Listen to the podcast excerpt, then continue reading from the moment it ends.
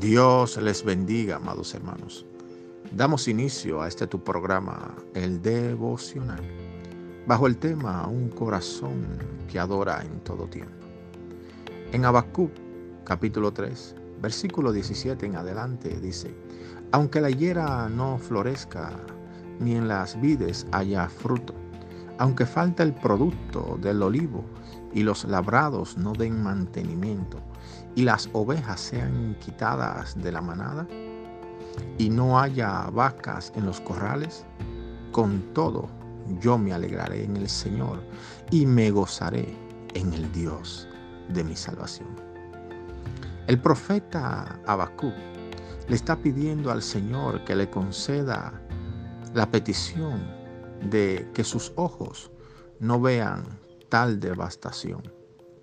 Pero si está destinado a testiguar la devastación de su país, todavía se regocijará en el Señor, quien como su fuerza le permitirá moralmente vencer las pruebas y los dolores de la época. Así como los venados andan seguros en el borde del precipicio más profundo, amados hermanos, así debemos confiar en el Señor en la hora más oscura y en la prueba más agudas. Esperemos en el Señor.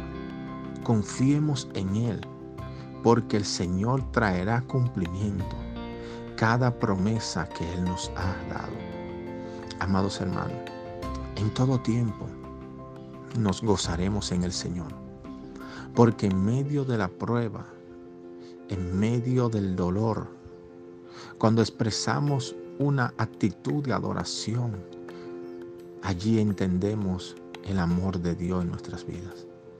No permita que tu adoración se vea comprometida por causa de la situación que estás atravesando.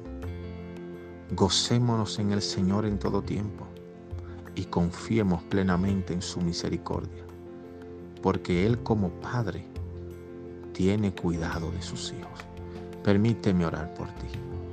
Padre, en el nombre de Jesús, presento las vidas que están escuchando este audio, para que tú puedas, Señor, visitar esos corazones entristecidos, en desánimo, que el temor los ha invadido, para que en esta hora tu Espíritu Santo nos llene de gozo y regocijo a pesar de la prueba que estemos atravesando.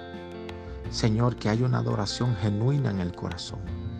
Sin importar la prueba, tú estás con nosotros. Oro para que cada vida que esté escuchando este audio sea bendecido por el poder de tu palabra. En el nombre de Jesús te lo pido.